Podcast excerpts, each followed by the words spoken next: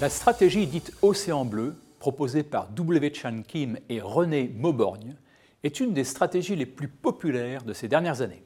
Elle vise à s'écarter des marchés encombrés, aux perspectives de croissance limitées, rechercher des marchés plus rentables, tout en évitant l'affrontement direct avec les concurrents. Dans un espace concurrentiel classique, dit un océan rouge, chaque entreprise tente de faire mieux que sa voisine en développant des attributs assez similaires, en baissant ses coûts, voire en se livrant à une guerre des prix. Les produits deviennent similaires et vous finissez contraint de proposer des remises et des services supplémentaires pour conquérir ou même ne serait-ce que conserver votre clientèle. L'océan bleu, en revanche, est un espace stratégique non exploité et rentable, car pratiquement libre de concurrence.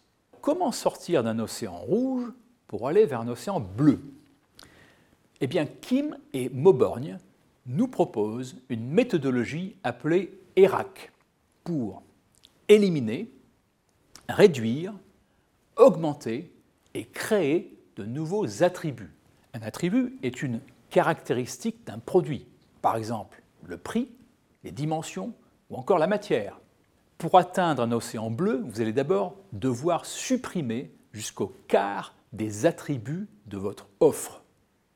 Et lorsqu'on ajoute les attributs réduits à leur strict nécessaire, eh il s'agit bel et bien de supprimer et de réduire la moitié des attributs existants.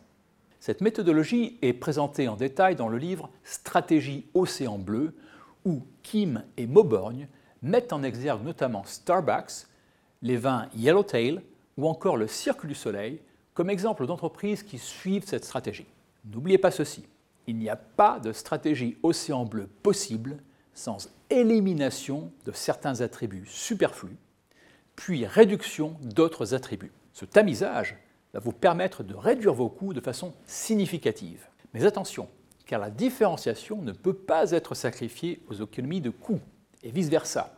Ces deux ateliers doivent être en fait menés de façon conjointe. Alors sortez des marchés sans perspective de croissance et osez l'océan bleu.